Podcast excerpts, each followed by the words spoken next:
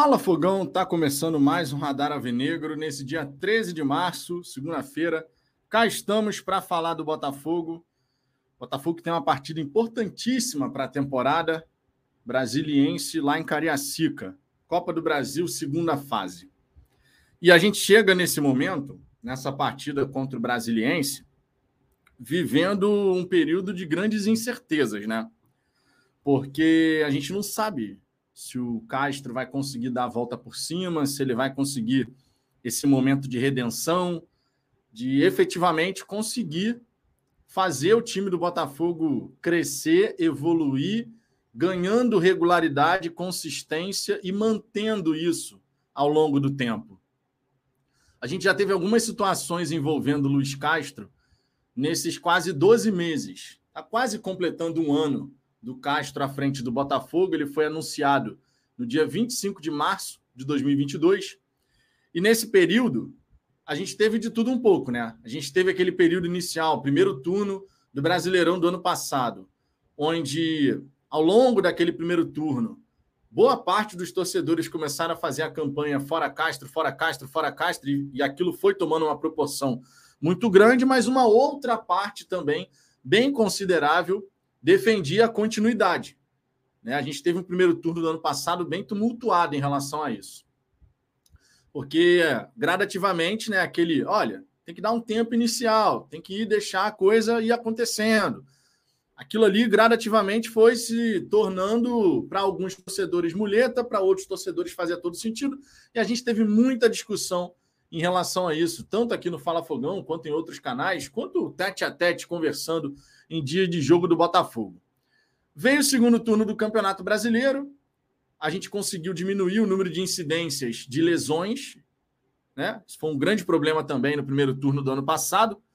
O, o desempenho da equipe melhorou, em termos de pontuação também melhorou, embora dentro de casa o Botafogo, de modo geral, no Brasileirão do ano passado, tenha sido uma negação. A gente conseguiu é, chegar na última rodada, dependendo só das próprias forças, para ir direto para a fase de grupo da Libertadores, o que anteriormente seria impensável, inclusive, né? Mas no fim, falhamos na missão, perdemos para o Atlético Paranaense, o que não apaga a diferença que foi do primeiro para o segundo turno. A defesa do Botafogo no segundo turno foi mais consistente, é, a gente tomou 19 gols naquele segundo turno em 19 partidas, média de um gol por jogo, mas temos que considerar que foram alguns jogos em que o Botafogo foi vazado mais de uma vez. Contra o Atlético Paranaense, por exemplo, foram três gols. Então, a nossa defesa, o nosso sistema defensivo, em boa parte dos jogos do segundo turno do ano passado, já começou a dar aquela mostra de evolução. E eu estou falando do sistema defensivo porque nessa temporada até o jogo contra o Vasco, a mesma percepção em relação ao nosso sistema defensivo se manteve. Depois do jogo contra o Vasco, a coisa realmente deu uma degringolada, a queda de desempenho de modo macro foi bem evidente e tivemos o tal ponto de ruptura, né, que foi o jogo contra o Vasco. Depois tomamos gol contra o Flamengo, tomamos gol contra Sergipe, não tomamos gol para o Rezende por sorte, porque o pé, por sorte não, né?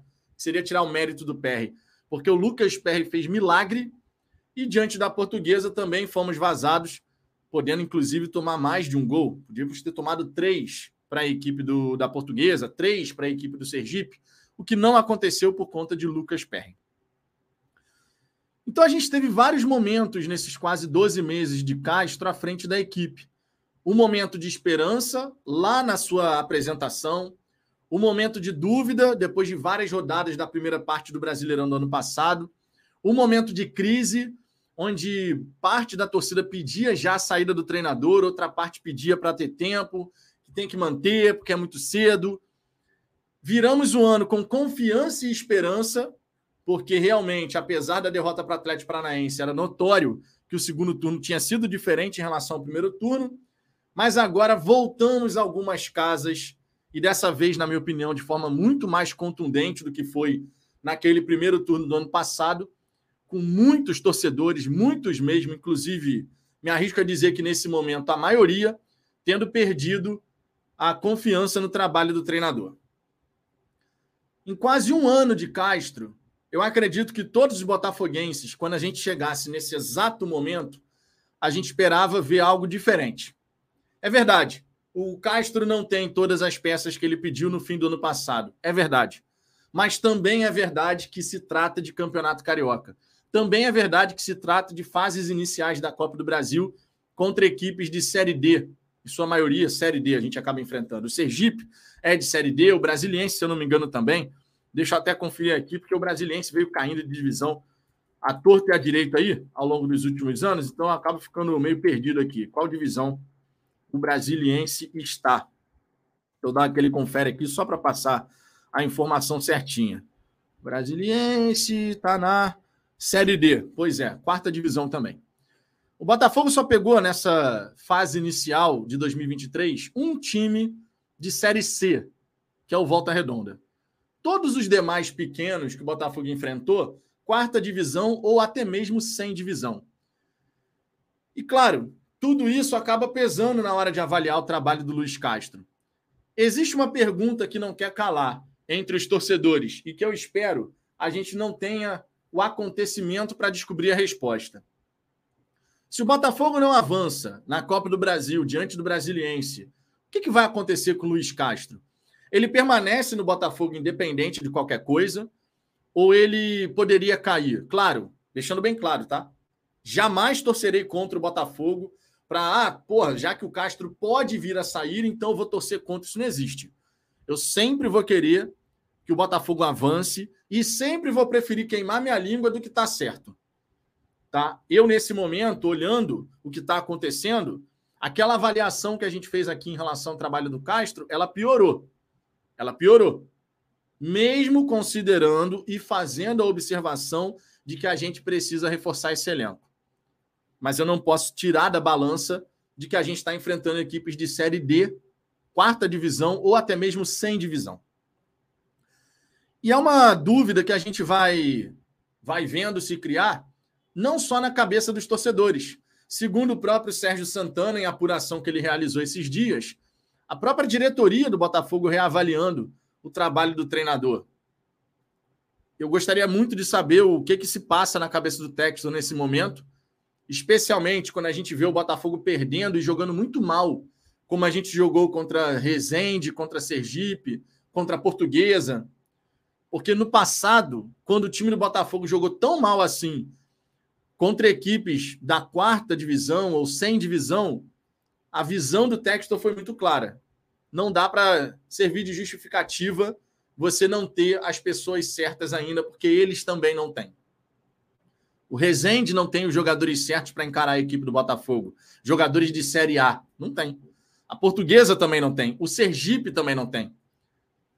Isso foi falado pelo Textor lá atrás, na ocasião que ele estava se referindo ao trabalho do Anderson Moreira. E eu já disse aqui, na minha opinião, o Anderson tinha que ter saído mesmo. Se não fazia parte do plano do Textor, porque enxergava no profissional ali alguém que não teria a capacidade para desenvolver o que ele desejava, era a melhor coisa a se fazer. Porque seria até injusto usar o Anderson Moreira como um tampão. Injusto pelo que ele já tinha feito pelo Botafogo.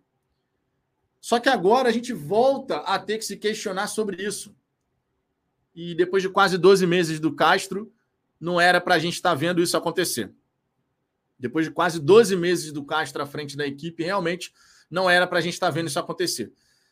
Vamos ver como é que vai se desenrolar né? essa partida contra o Brasiliense, a própria Taça Rio. Botafogo tem obrigações nessas partidas, assim como já, já teve contra o time C do Flamengo, assim como já teve contra o Resende, assim como já teve contra o Sergipe, contra a Portuguesa. É mais uma obrigação de um Botafogo que precisa mostrar mais. Precisa recuperar aquela consistência defensiva e precisa ofensivamente evoluir bastante na construção né, desse modelo de jogo ofensivo para que o Botafogo possa, de fato, ser o time competitivo que todos nós desejamos. Vamos dar aquela passada inicial na galera do chat para ver o que, que vocês estão falando. Eu peço por gentileza, deixa o like. Se inscreva no canal se vocês não forem inscritos. Antes de mais nada, só queria, até em respeito a todos vocês, né? Vocês que, pô, fazem essa audiência sensacional aqui no Fala Fogão, sempre prestigiando nosso trabalho. Queria só explicar, justificar por que eu estive ausente aqui do canal nesse sábado, nesse domingo. Não teve nem vídeo nem live no sábado, não teve nem vídeo nem live no domingo. No sábado, é, ali na hora do almoço, que normalmente a gente faz a nossa resenha, eu estava acompanhando né, o velório do, do Marcão, do Raiz Alvinegra, prestando aquela última homenagem, prestigiando ali, né? Junto de outros amigos da mídia independente, né? Outros torcedores e inclusive pessoas que gostavam muito do trabalho do Marcão, que também foram lá para poder prestigiar e fazer essa última homenagem. E aí, quando eu voltei para Niterói, eu passei o resto do dia com a minha família. É, alguns, alguns familiares da Aline vieram aqui em casa e a gente passou o resto do dia juntos e tal. E no domingo, a Luna está resfriada, e então no domingo a gente ficou ali sempre em observação para ver como é que estava a situação, tendo que fazer a limpeza das vias aéreas aqui né, para poder garantir que ela estava bem. Então, chegou 10 da noite, que é o momento que piora, né? Normalmente na parte da noite, essa parte de resfriada acaba piorando. Eu sempre fui assim, pelo menos. Passo o dia bem, virou a noite, meu irmão, é um inferno. E no caso da Luna, a gente teve que ficar muito atento também em relação a isso, para poder garantir que ela estaria bem e tal. Então, realmente, ontem, quando deu 10 da noite, não tinha a menor condição de entrar aqui na, na live, porque eu precisava, claro, junto da Digníssima, ficar de olho na, na Luna, né, para saber se estava tudo bem com ela. Então, só justificando aqui a minha ausência nesse fim de semana, mas estou de volta, estamos aqui, então vamos em frente para poder falar de Botafogo. Leonardo Moraes aqui, 12 meses completados como membro do canal. Boa tarde, Vitão. Vamos passar o rodo no Brasiliense. Assim eu espero, cara. É, eu não vou negar para vocês que a minha perspectiva para esse confronto contra a equipe do Brasiliense, ela não é boa. Tá? Eu adoraria chegar aqui e falar, pô, tô mega confiante que a gente vai passar o carro, ninguém segura. Mas eu, eu vou dar minha opinião baseado naquilo que eu tenho visto. E na, aquilo que eu tenho visto, que todos vocês têm visto, é um Botafogo que não transmite essa segurança de que a gente vai jogar contra o Brasiliense e vai passar tranquilo. A gente espera, claro, que o Botafogo consiga essa classificação. Mais uma vez, repito aqui, por mais que eu tenha minhas críticas e já tenha feito bastante essas críticas aqui nesse momento em relação ao trabalho do Castro, porque do jogo do Flamengo para cá em especial ficou uma negação, não só apontando para o treinador, mas também os próprios jogadores, né, que tem que apresentar muito mais. Mas de lá para cá, cara, a confiança que a gente vinha tendo de, ó, pelo menos o sistema defensivo está organizado. Até isso a gente perdeu. Então, cara, é complicado, né? É chato a gente ter que chegar numa segunda eliminatória de Copa do Brasil, onde a gente esperava estar tá super confiante, super seguro de que, pô, não, o Botafogo vai passar tranquilo e a gente ter que aqui ficar com o um pezinho atrás, né? Será que a gente vai passar tranquilo? De verdade, a vergonha que a gente já tinha para passar na Copa do Brasil já passou, né?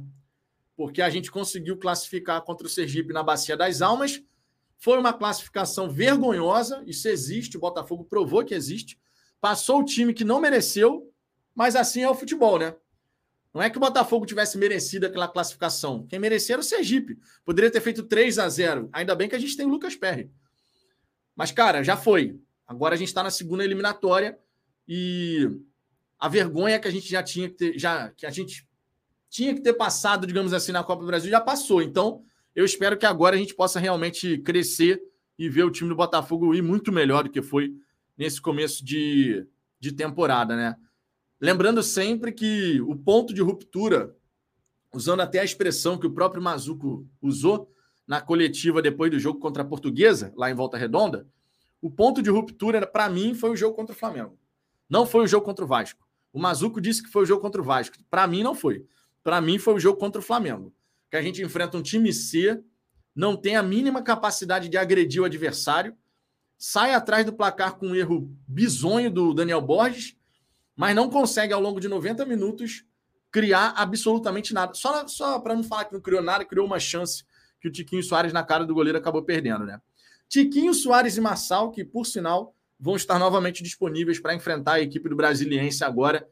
É, e a gente espera que os dois também possam entrar bem na equipe. Marçal recuperando o seu nível de jogo da última temporada. Tom Martins, fala Fogão. Sempre torci e acreditei muito no Castro. Hoje só torço porque está no Botafogo, mas não confio mais. Seria pedir demais a classificação e a demissão dele? Pô, cara, seria pedir demais? Eu acho que é pedir demais, cara.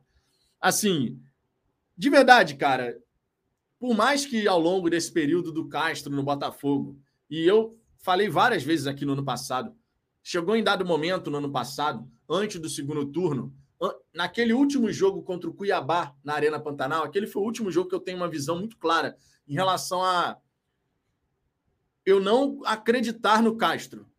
Foi aquele jogo contra o Cuiabá na Arena Pantanal. Que o Botafogo foi um bando em campo completo, teve dois expulsos, se não me falha a memória. A gente jogou com três zagueiros, os caras nem centroavante tinha. Meu irmão, uma zona completa. Do jogo do Atlético Mineiro em diante, eu lembro aqui que eu comecei a falar aqui junto do Ricardo, do próprio Cláudio também, falar, cara, o time foi mais organizado. E aquilo ali foi se fortalecendo ao longo do segundo turno. Mas ao longo do primeiro turno, quando a gente já tinha aí quase o fim do primeiro turno, eu lembro de ter chegado em dado momento aqui com vocês e ter falado: olha, minha confiança no Castro hoje ela beira zero. Isso lá no fim do primeiro turno do Campeonato Brasileiro de 2022. A gente já tinha jogo pra caramba com o Castro, mais de 20 partidas com o Castro à frente da equipe e a gente não conseguia ver o tal progresso de organização, de padrão e tudo mais.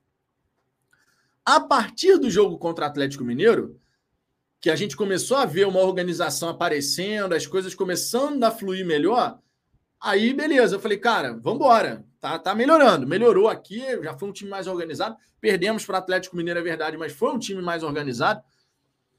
E aí, cara, foi tendo essa construção, essa reconstrução, melhor dizendo, de confiança de boa parte da torcida. Não estou dizendo em sua totalidade, tá? Mas se a gente fosse pegar aqui percentualmente, só para fazer um exercício de imaginação, é como se fosse assim, ó. O Castro chegou 100% de confiança de que, pô, vai super dar certo, a torcida inteira confiante, vai dar certo e tal, não sei o quê. Primeiro turno do Brasileirão. A gente chega ali, meu irmão, sei lá, 60%, 40%, 60% para fora Castro, 40% para ficar Castro, até mais, 70% de um lado, 30% do outro. Aí vem o segundo turno. Esse percentual já muda de lado. Se era 70, 30 por um lado, fora Castro, agora passa a ser 70, 30 para o Fica Castro. Segundo turno do Brasileirão. Começamos a temporada com bons resultados. Tira o Aldax, porque o Aldax foi o time B. Começamos a temporada com bons resultados. De 70 a 30, passou de repente para 85 15, imaginando que com a chegada de reforços o time é, fosse progredir. Inclusive, depois do jogo contra o Fluminense, a confiança da galera era total. Verdade seja dita. A confiança era total. Não vou dizer que era unanimidade, porque a gente sabia que não era. Tinha torcedor que continuava fazendo as críticas ao Castro, independente de qualquer coisa. Agora, a coisa se inverteu de novo. Se a gente chegou a bater 85-15, de fica Castro 85%, fora Castro 15%, hoje esse, essa balança se inverteu mais uma vez. Então a gente teve períodos de muita variação assim forte em relação ao trabalho do Luiz Castro, a percepção do trabalho do Luiz Castro. Agora, isso que você falou, pedir a classificação e a demissão dele, isso não vai acontecer, né? Resumidamente aqui nesse pacotão, isso não vai acontecer. Eu tenho minhas dúvidas, cara. E, repito, eu não quero que aconteça porque, já disse, a cota de vergonha do Botafogo nessa Copa do Brasil já deu.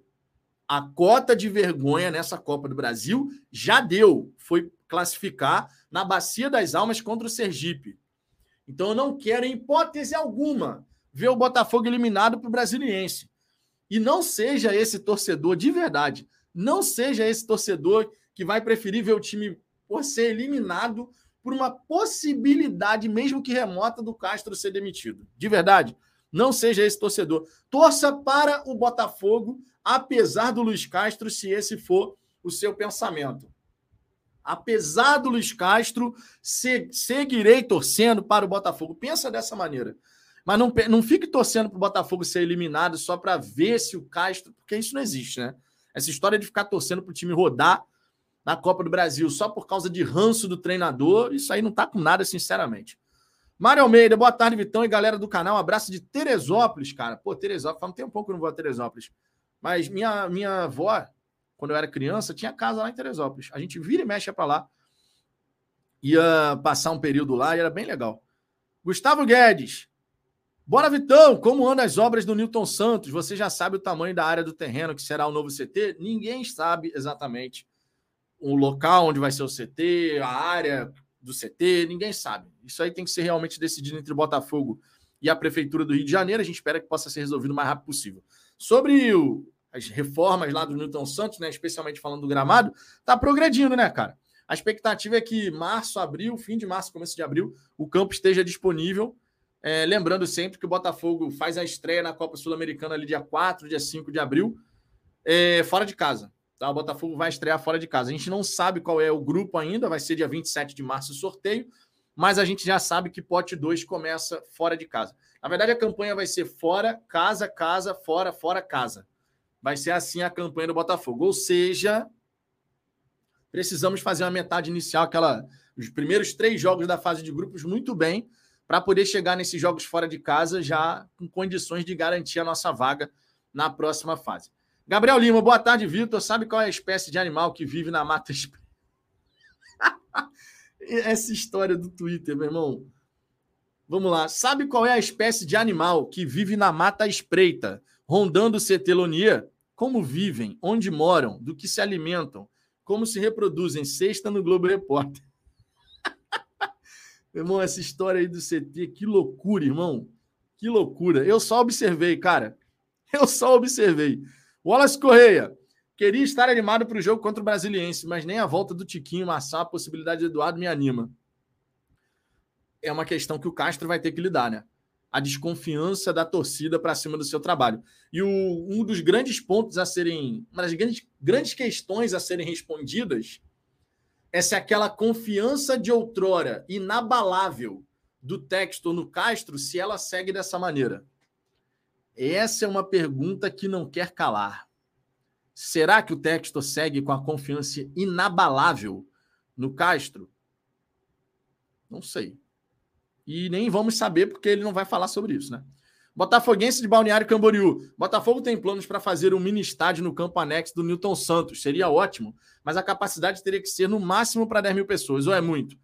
Não, não chega nunca mesmo. Cara, essa, essa parada aí de fazer um mini estádio no campo anexo, o campo anexo vai ser modificado, né? Vai fazer a implementação da grama sintética com toda aquela tecnologia, então vai ficar utilizável para esse fim. Porque hoje é um piso duro para cacete, parece uma quadra de futsal, né? Apesar de ter grama. É... Então, cara, seria uma boa ideia.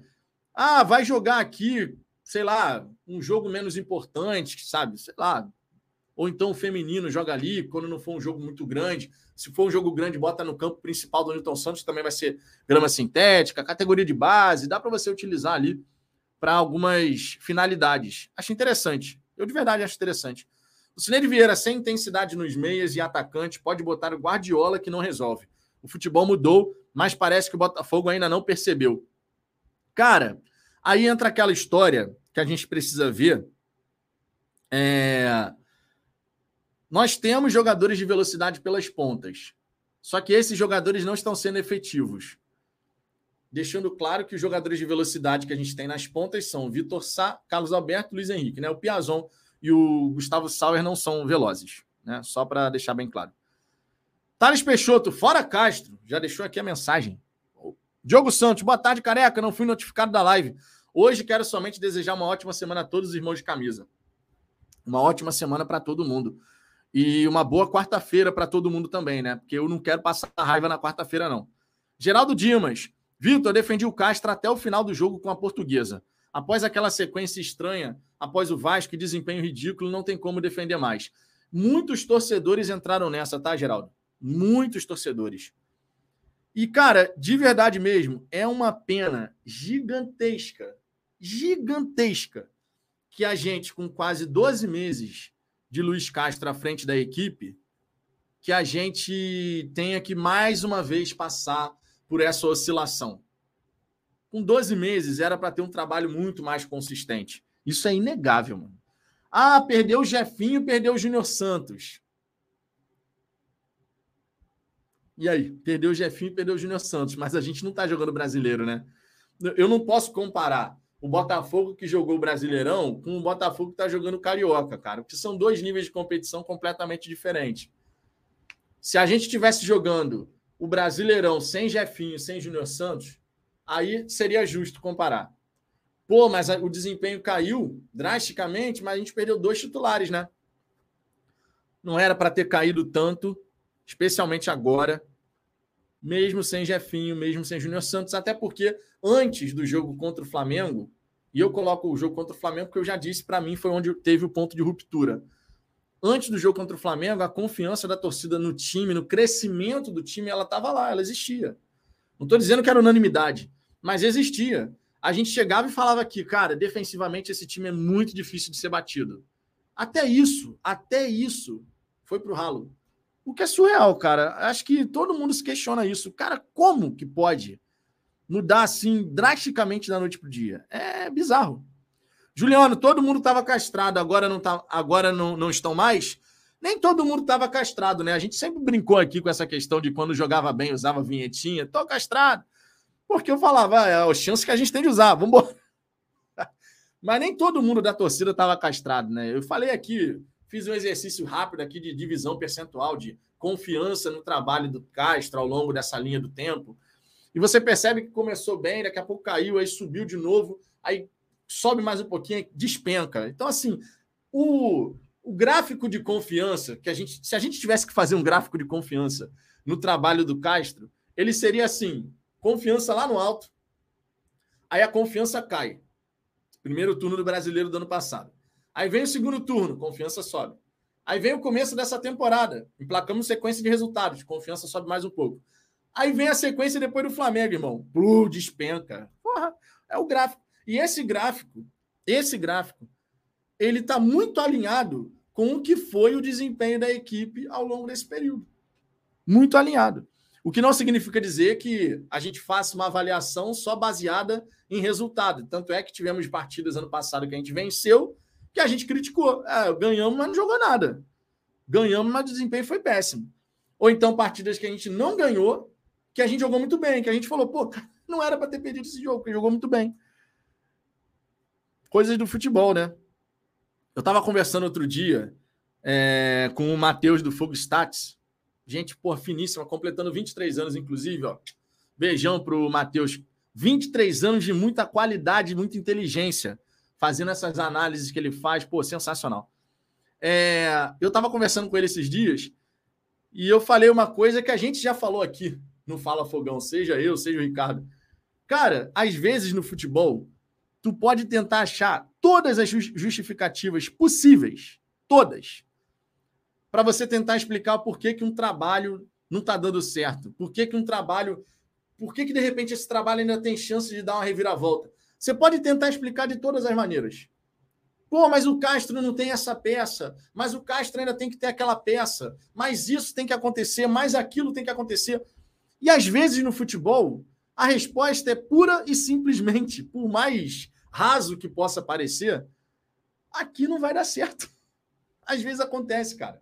O Diniz, na primeira passagem dele pelo Fluminense, ele deixou o time na zona do rebaixamento, cara. Na ocasião, os torcedores do Fluminense estavam desesperados com a passagem do Diniz. Tava todo mundo falando assim: meu irmão, não tem condição desse cara seguir na frente do Fluminense. A gente vai cair com o Diniz na frente do Fluminense. Na primeira passagem do Diniz pelo tricolor. Aí agora, os tricolores amam o Diniz. Os tricolores estão vivendo lua de mel com o Diniz. Meu irmão, às vezes não tem muita explicação. Claro, a qualidade de elenco que ele tem dessa vez é melhor do que a que ele tinha da outra vez. Lembrando que aquele time do Fluminense criava chance pra caramba. Só que perdia uma chance atrás da outra. Dessa vez, não, eles têm o cano. Eles têm um cara que bota a bola para dentro. Mas se você comparar construção de jogadas daquele Fluminense que ficou na zona do rebaixamento, o Diniz foi mandado embora. Para esse Fluminense, o grande diferencial é alguém para colocar a bola para dentro que é o Cano. O Cano, ele chega e faz gol atrás de gol, irmão. O German Cano, em termos de ser goleador, ele é sinistro. Não tem nem o que falar. É sinistro. O maluco faz gol toda hora. E isso, claro, para um jogo de construção constante, como é, o, como é o caso do Fluminense, faz toda a diferença. O que, que, o que, que vai ser do time do Fluminense se o Cano, por exemplo, viver uma seca de gols? Ou então se ele se machucar? Não estou desejando isso, tá?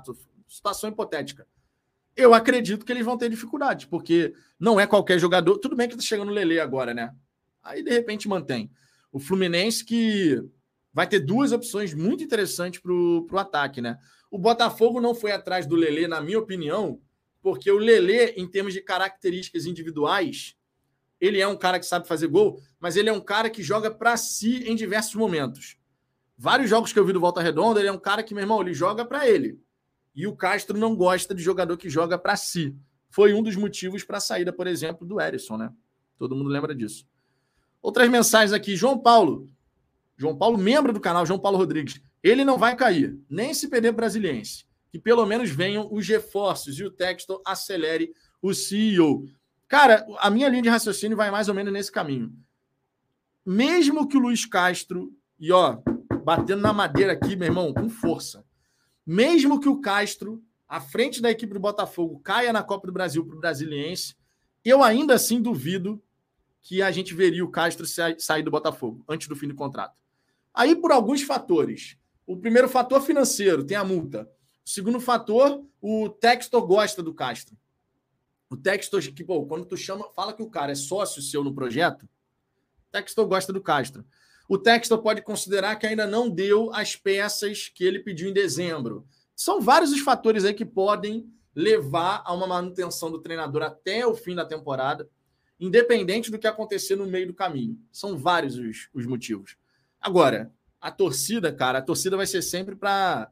Pô, meu irmão, fizemos um jogaço contra o Brasiliense. Vou torcer demais para isso acontecer, como de costume, né? Carlos Brito, para que o sistema tático do Luiz Castro dê certo, é preciso ter jogadores que ele pediu. O John Textor sabia disso e mesmo assim contratou o treinador. Então tem a obrigação de dar os jogadores pedidos pelo Luiz Castro. Esse é um ponto importante que você está tocando. E a gente já falou aqui no canal, inclusive, a primeira pessoa a falar isso foi o Ricardo, quando ele disse: olha, se o Textor não for trazer nenhum outro jogador realmente que se encaixe nisso que o Castro quer fazer, que ele foi contratado, inclusive, para fazer, tal do Botafogo Way, se não for o caso, se não vai chegar esse tipo de jogador que facilita a vida do Castro, então manda o Castro embora, porque esse elenco, esses jogadores, o Castro já tirou tudo que tinha para tirar deles esse elenco com o Castro, deixando claro, tá? Com o Castro, eu não sei se outro treinador chegaria e conseguiria dar uma cara diferente. Eu acho que sim. Agora, com o Castro, esse elenco já deu tudo que tinha para dar. Acho que é bem simples isso. Já deu tudo que tinha para dar. Esse elenco atual do Botafogo com o Castro. Não dá pra, eu não vejo o Castro conseguindo extrair mais desse elenco. Deixando claro que a culpa não necessariamente dos jogadores, tá? às vezes a culpa e a responsabilidade é justamente do treinador. Que está tentando extrair uma coisa de jogadores que de repente não consegue entregar. Você tem que se adaptar. Se você não tem um jogador que te entrega aquilo que você quer ver na prática, se adapte. E essa capacidade de adaptação do Castro, ela é fraca. O Castro tem a capacidade de adaptação fraca. Ele precisa da condição ideal para as coisas realmente fluírem. Num, num cenário adverso, o Castro se mostra com enorme dificuldade. Aí é, é brabo, né? Emil Pinheiro, tem algum torcedor que torce para o Botafogo ser eliminado? Por incrível que pareça, cara, tem. Por incrível que pareça, tem. Tem torcedor que pega tanto ranço do treinador que prefere ver o Botafogo ser eliminado só para ver o Castro sair. E isso não é novidade, né? Isso não é novidade. A gente já viu em vários momentos torcedores do Botafogo preferindo Deixando claro que quando eu digo isso, eu estou falando de uma parcela ínfima, tá? Mas existe. Prefere ver o Botafogo perder o jogo seguinte para ter a possibilidade de saída do técnico. É só você pegar no passado, cara. Ano passado, no brasileiro. Quantidade de vezes aqui no, no chat eu tive que. Inclusive, teve uma situação que eu bloqueei. Um torcedor aqui, que eu me recuso até a falar o nome, dizendo que, pô, torce, tipo assim, torcendo para cair. Eu acho que vocês vão lembrar desse caso torcendo para o Botafogo cair para poder chegar e falar, eu vou falar, aí tá certo, assim, aquela coisa de vou torcer para cair para mostrar que eu estava certo. Porra, meu irmão, teve isso aqui. Teve isso aqui. A galera que acompanha o trabalho aqui há mais tempo vai lembrar disso. Eu, inclusive, dei um bloco, eu encerrei a live. Na ocasião, eu lembro que eu fiquei tão pé da vida que eu encerrei a live e falei: não tem condição de seguir a live. Vocês lembram disso? A galera que acompanha o trabalho aqui há mais tempo vocês lembram disso? É, deixa eu ver outras mensagens aqui. André Menezes, sem o Jefinho, nem a forma reativa como foi a do ano passado. Esse time esse ano é, irá conseguir um bom desempenho. É, precisa repor a saída do Jefinho, né? Que é uma coisa que já deveria ter acontecido, né? Já deveria ter acontecido. Rodrigo Ávila, Vitão, que prejuízo Luiz Henrique, Piazão, Vitor Sá e Sauer dão aos cofres do clube, né? Pô, cara, e é uma pena, meu irmão. Pô, o Sauer, cara, eu tinha muita expectativa de que o Sauer iria arrebentar aqui no Brasil. Ele estava jogando bem pra caramba na Liga Portuguesa. Mas, cara, eu já não tenho mais esperança. Eu já não tenho mais esperança que o Sauer consiga fazer alguma coisa. Não tenho, de verdade. O Vitor Sá também já. já a minha esperança é que o Vitor Sá já está chegando no limite. Para alguns já, já estourou. O Luiz Henrique, de verdade, o Luiz Henrique eu quero ver ele jogar contra o Brasiliense. Eu quero ver ele começar o jogo contra o Brasiliense. Eu quero ver começar o jogo. O Elson Avelar, Vitor, quem vai transmitir o jogo quarta? Vai ser no Amazon Prime, cara. Que eu fiquei sabendo que é no Amazon Prime. Aí tem que ver se vai passar em, TV, em outro lugar, né? Tem que ver como é que vai, vai ser. Eu vi Amazon Prime, tá? Eu vi no Amazon Prime. O Cineide Vieira, Vitor, com tantos jogadores irregulares o que não, e que não desempenharam, por que não escutamos falar em reformulação? Reformulação nesse momento, difícil. Difícil. Reformulação nesse momento, você tem que trazer mais algumas peças. Agora, no meio do ano, nada impede que você, né? Ó, Piazon, libera. Libera. O Piazon jogou bem contra o Fluminense. O Piazon jogou bem ano passado contra o Internacional. Jogou bem contra o São Paulo também, dentro do estádio Newton Santos contra o, é, contra o São Paulo. Jogou bem contra o Boa Vista nessa temporada, mas, pô, cara, o Piazon fez lá, sei lá, cinco jogos interessantes desde que chegou ao Botafogo. Faz, faz um ano que o Piazon tá no Botafogo. Pra gente ter um cara que faz cinco jogos bons em um ano, pô, não, não compensa, né? Não compensa. Wallace Correia, um técnico não um técnico não dá certo é suave. Bizarro é segurar um técnico um ano recebendo um milhão e meio com um trabalho que não tem pé nem cabeça. O Botafogo não joga futebol não consegue pôr a bola no chão e jogar. Essa questão do modelo ofensivo do Botafogo, isso é um problema desde o ano passado, tá? A gente tem que ser muito realista quando a gente fala aqui sobre o modelo de construção dessa equipe do Botafogo com o Luiz Castro.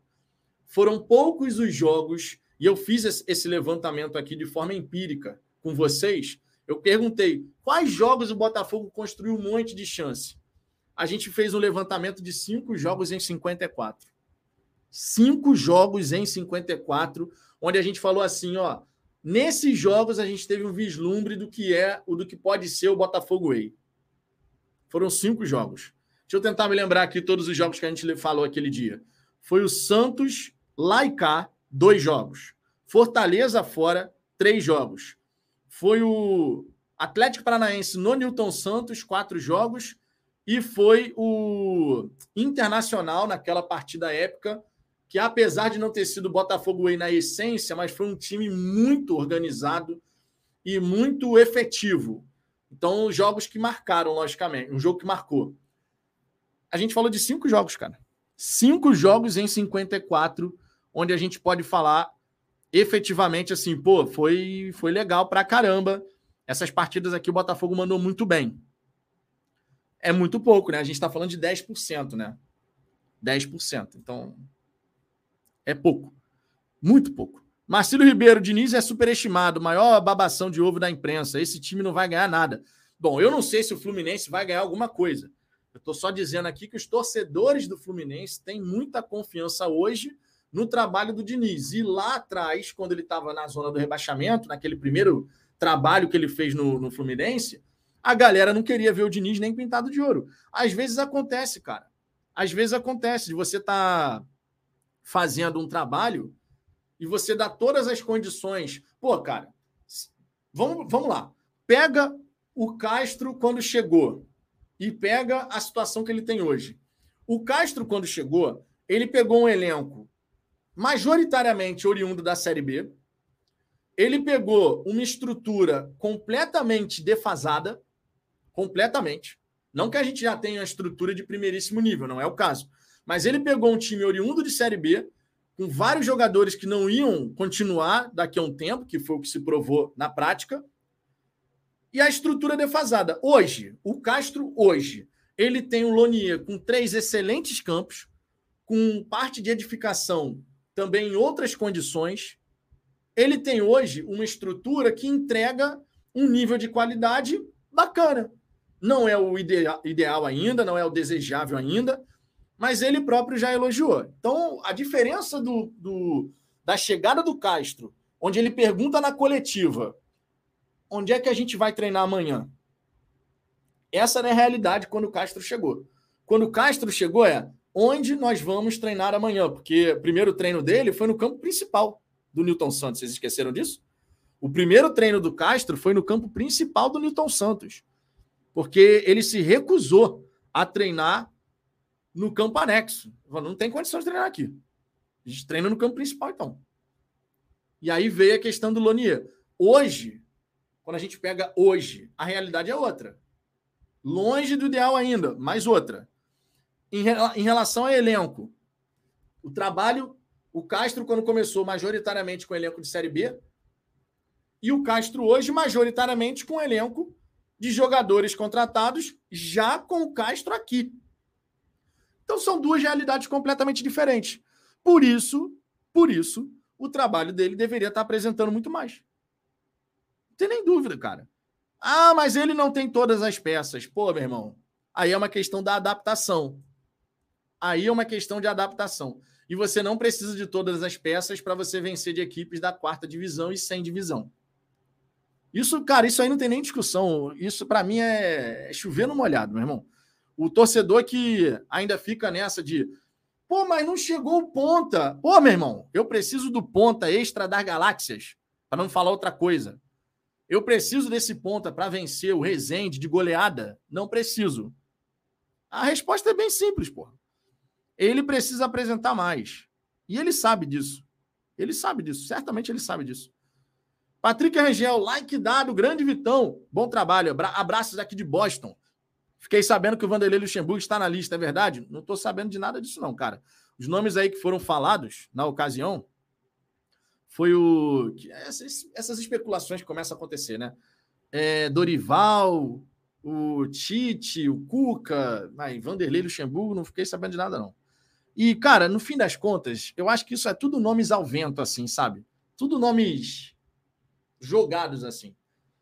De verdade, vamos, vamos falar uma parada? Supondo que, supondo que o Castro venha a ser demitido, quanto tempo vocês acham que o Botafogo vai levar para contratar um novo treinador? Eu não consigo visualizar, de verdade mesmo, estou falando assim, sério mesmo, assim, total de coração. Eu não consigo visualizar o Botafogo contratar um, um técnico assim, ó. Castro saiu, dois dias depois já tem um treinador. Eu não consigo. Eu acho que a gente vai demorar umas duas, três semanas. Eu, eu acho. O que, que vocês acham que pode acontecer? Porque, olha só, para contratar um, um técnico assim, saiu Castro, entrou outro. Das duas, uma. Ou tu já está mantendo conversas com o cara, o que eu não acredito vai acontecer. Acho que o Botafogo só vai começar a fazer tratativas com outro profissional a partir do momento, se é que vai chegar esse momento, de demitir o Castro. Não consigo visualizar o John Textor, que pô, falou que o Castro é sócio dele no projeto, conversando com outro treinador enquanto o Castro ainda está empregado. Meu irmão, eu não consigo visualizar isso acontecendo. E, na verdade, nem é o certo, né? Vamos ser sinceros. Eu sei que no futebol isso acontece, mas é uma facada nas costas quando você faz isso, né? Tu não está gostando do trabalho, demite logo. Só que aí entra o X da questão. Se o Textor ele demite o Luiz Castro, se isso acontece, ele vai abrir mão do projeto de identidade de jogo Botafogo Way? Ele vai abrir mão disso? Ele vai querer trazer um treinador o mais rápido possível só para dar o resultado imediato? E eu não sei se isso vai acontecer, não, cara. Eu não sei se isso vai acontecer, não, sinceramente. Sinceramente, eu acho que se o Castro vier a ser demitido, pode esperar aí umas duas, três semanas para a gente ter um treinador novo. Enquanto isso, a gente vai de interino. Eu visualizo assim. Se vai acontecer assim, se o Castro vai sair, não sei. Mas caso aconteça uma demissão, porque, pô, cara, se avaliou que o resultado está muito ruim, que o desempenho está muito aquém daquilo que era esperado depois de um ano. Não sei. Eu visualizo assim, é só uma visão minha. Né? Obviamente vocês podem discordar. Mas estou falando sério, como é que vocês visualizam essa situação? Eu quero ler mensagens aqui de vocês. Como que vocês visualizam essa situação? Eu não consigo realmente visualizar um treinador chegando assim, ó, estalou o dedo, já tem um treinador novo treinando o Botafogo. Porque esse treinador, ele vai ser meramente para gerar resultado imediato. Aí entra aquela dúvida. O Textor, então, vai abrir mão de construir o tal Botafogo Way? Ele vai querer só um treinador para gerar resultado imediato? É um treinador o quê? Para ficar só essa temporada e no fim do ano vai embora? Não sei. São várias as paradas, né? Gabriel de Paulo. Eu sou hashtag Fica Castro. O problema do Bota não é o Castro, e sim o planejamento, os investimentos ou a falta deles. Falar muito, fazer pouco. Outro técnico só vai maquiar os problemas que nós temos. Você toca num ponto importante, Gabriel, porque assim, todo mundo sabe, e eu falei sobre isso aqui outro dia. Eu falei, cara, vamos lá. Você demite o Castro. Aí o, o Textor quer continuar implementando essa ideia de Botafogo Ele quer continuar perseguindo isso. Que, cá entre nós, se der certo na prática, porra, maravilhoso. Vamos ser sinceros. Quando foi falado lá atrás, pô, Botafogo Way, uma identidade de jogo, propositivo, todos os torcedores gostaram, cara. Você não gostaria de ver o Botafogo sendo um time que propõe, um time que se impõe perante adversário, que faz pressão pós-perda, independente se é dentro de casa, se é fora de casa, que joga no campo do adversário? Porra, esse é o time dos sonhos, cara. O meu sonho é ver o Botafogo jogando sempre assim, não ficar jogando reativo. Independente de qual adversário, vamos jogar bola. Pode ganhar, pode perder, mas vamos jogar bola. É o meu sonho. Então, quando a gente escutou aquela história de Botafogo Ei, pô, maravilhoso. Só que se você demite o Castro agora, e o Textor, imagino, se isso acontecer, vai querer continuar desenvolvendo essa ideia de identidade de jogo, Botafogo Way, ele vai querer um treinador que tenha características semelhantes ao Castro. No pensamento de jogo, na ideia de jogo. Para fazer isso acontecer, o que, que a gente vai precisar? Preencher as lacunas do elenco. Então, isso que o Gabriel está falando aqui, isso é uma verdade. Se ele quiser seguir nessa linha de pensamento, ele vai ter que dar os reforços que o Castro deseja, cara. Vai ter que coçar o bolso e dar os reforços que o Castro deseja. Porque, a menos que ele mude de ideia e fale assim, meu irmão, o que me interessa é pontuação, é resultado. Eu não quero saber de Botafogo e mais, eu quero saber de resultado, eu quero saber de ganhar os jogos. Se jogou bem, se jogou mal, não interessa. Eu não acho que vai acontecer assim, mas a menos que aconteça assim, a gente vai seguir com um problema. Tudo bem que de vez em quando você traz um treinador e ele consegue extrair mais dos atletas que estão disponíveis. O trabalho do treinador, inclusive, é potencializar os seus ativos, né, os atletas que ele já tem disponíveis. Esse é o trabalho do treinador. Fazer isso, né, de potencializar individualmente para poder otimizar o desempenho coletivo. Pode dar certo? Sai o Castro, chega, chega o Castro 2, o Castro segundo, o primeiro Castro não deu certo, o segundo Castro deu certo. Pode acontecer? Pode. Mas assim, é um tiro no escuro. É um tiro no escuro. Vai ter que contratar de qualquer maneira. Só aí não tem nem dúvida. Vai ter que contratar de qualquer maneira. Para mim, para mim, sabe o que, que vai acontecer nessa temporada? Nós vamos com o Castro até o fim do ano. E se ele não conseguir o objetivo que o Textor quer, que é a Libertadores no ano que vem, aí ele roda. Eu acho que vai acontecer dessa maneira. Eu não levo a menor fé de saída do Castro no meio da temporada. A menor fé, meu irmão. Não levo a menor fé nessa parada. Por isso que nesse momento, o que, que eu vou falar aqui para vocês? Nesse momento, considerando isso que acabei de falar, nesse momento é cobrar do texto a chegada desses jogadores diferenciados. Se nem com jogadores diferenciados o Castro conseguir colocar esse time para decolar de vez, aí, meu irmão, aí não tem nem conversa. Mas eu acho que no momento é o caminho a se tomar, vai ser esse aí mesmo. Rafael Dezé, acho que o Botafogo tinha que ser antiético e já estar com o técnico substituto no esquema. E sim, Precisamos de resultados imediatos. Deixa o Castro como gerente de projetos. O Castro não vai ficar como gerente de projetos. Você sabe disso. Ele virou treinador, ele era gerente de base, né? Ficou responsável ali pela base do Porto e tal, não sei o quê. Depois virou técnico profissional. E ele quer ser técnico profissional, vem sendo técnico profissional. No Botafogo não está conseguindo gerar os resultados que ele deseja, mas e que a gente deseja também, né? Estaria todo mundo feliz se a gente não tivesse, por exemplo, estar tá falando aqui sobre isso. Eu adoraria estar tá aqui falando sobre outra coisa que não o desempenho do treinador. Adoraria mas a realidade impõe que a gente fale sobre o desempenho do Castro e da comissão técnica. E também dos jogadores, né? Porque o Castro não é o único responsável, são vários responsáveis dentro do Botafogo pelo que está acontecendo, né? A gente nunca pode apontar o dedo só para um. Mas no futebol, normalmente, você olha muito mais para o treinador, porque se tiver que mandar embora, tu manda o treinador e a comissão técnica, não todos os jogadores. Né? Infelizmente, é assim que funciona. É, agora, essa de que o Botafogo ser antiético, conversar com outro profissional, esquece, cara. Esquece. Vamos ser sinceros, esquece. Essa história do Botafogo, ah, não, o Castro vai continuar aí enquanto a gente resolve esse lado aqui, vai, vai ficar como tampão. Se o Botafogo fizer isso, se o Botafogo fizer isso, eu sou completamente contra. Irmão, tu não tá satisfeito com o trabalho do treinador, demite o cara. Não fica cozinhando o cara. Foi a mesma coisa que eu falei ano passado com o Anderson Moreira. É ser coerente com aquilo que eu já falei no passado. Quando o Botafogo mandou o Anderson embora, teve um monte de gente que falou assim: pô, tinha que manter o Anderson pelo menos até esse treinador chegar. Falei, pô, peraí, mas não é justo com o cara.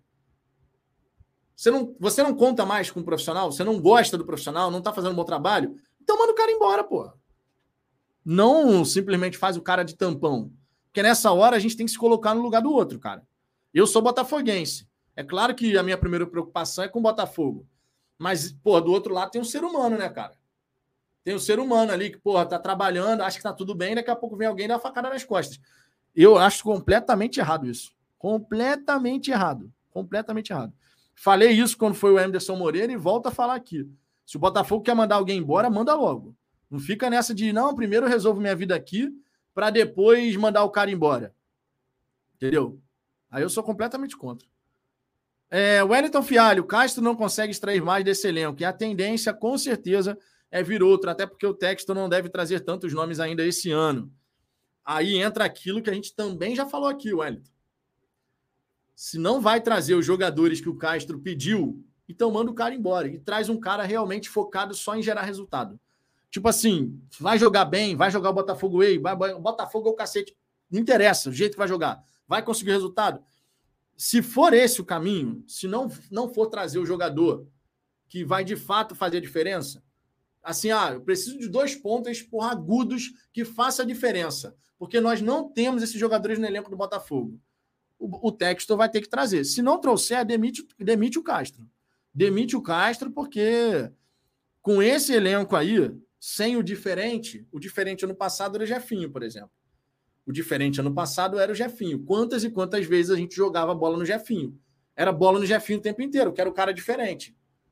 Se não foi isso, cara, demite o cara, traz outro, modifica, faz uma correção de rota no projeto, é, porque não vai fazer sentido você chegar e ficar nessa.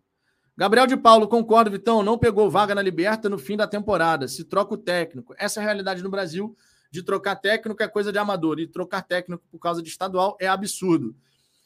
Gabriel, mas aí, cara, aí eu tenho um ponto de divergência em relação ao que você está falando. O ponto para mim não é o estadual. O ponto para mim são os adversários que a gente está enfrentando. Poderia ser só amistoso. Poderia ser só amistoso. Você está enfrentando time sem divisão. E o Botafogo já enfrentou, sei lá, a gente está falando agora de 11 jogos, tira três aí que foram contra grandes, oito nove jogos na temporada, sendo que um, um adversário foi de Série C, alguns de Série D e a maioria sem divisão. Então não é, pô, vai demitir o treinador por conta do estadual. Na verdade, cara, não é o estadual em si, é por conta do próprio Botafogo. É por conta do próprio desempenho do Botafogo. Contra adversários muito mais fracos, o time não conseguiu desenvolver. É brabo, cara. O Ellison Gomes, se chegar dois pontas, um lateral esquerdo reserva e um centroavante reserva, a bom nível, Pode deixar o Castro que vai dar certo, mas com Piazon, Daniel Borges, Hugo, não adianta. Essa é que é a parada, cara. Essa é que é a parada. É... Bruno Boaventura, qual é, a refer... qual é a referência que ele tem desse Botafogo aí? Os anos 60? A única coisa que eu tô vendo é o Castro da murro em ponta de faca, com um estilo que a gente nem sabe se é eficiente. Hoje o estilo do Botafogo ele é híbrido, né? Ele é híbrido. O Botafogo não joga só de um jeito. O Botafogo, quando pega uma equipe que é mais fraca, via de regra, tenta manter a posse de bola. Se pega uma equipe mais forte, modifica. Foi o caso do Fluminense. Deixou o time do Fluminense ficar com a bola. O Botafogo não teve a menor intenção de manter a posse da bola naquela ocasião. Eudemir Santos, para mim, Castro só resiste até o fim do ano, se apresentar melhores substanciais com ou sem reforços. Não, eu já disse aqui, se, se for para fazer se for para fazer isso que o Castro está fazendo, não há justificativa alguma que seja sólida o suficiente para você renovar o contrato do Castro. Não tem. Se for para apresentar isso que a gente está vendo, com ou sem reforços, não tem justificativa nenhuma. Chega no fim do contrato, ó, tchau e benção, cada um segue sua vida e é isso. Eu duvido muito, duvido muito que o Textor vai mandar o Castro embora apesar dessas notícias, tá? Saíram as notícias. Eu, estou indo numa direção contrária, inclusive, quando eu dou essa opinião, de que eu duvido muito, porque, segundo as notícias que saíram, o Botafogo avaliou e está reavaliando a condição do Castro. Essa confiança inabalável de outrora, eu acho que ela não existe mais. Eu acho que ela não existe mais. Então, eu não levo fé que o Texto vai mandar o Castro embora. Eu não levo fé. Então, eu, eu, de verdade, cara, eu vou torcer para. Contra o Brasiliense, vou torcer para o time jogar muito bem. Contra o, a Portuguesa, vou torcer para o time jogar muito bem.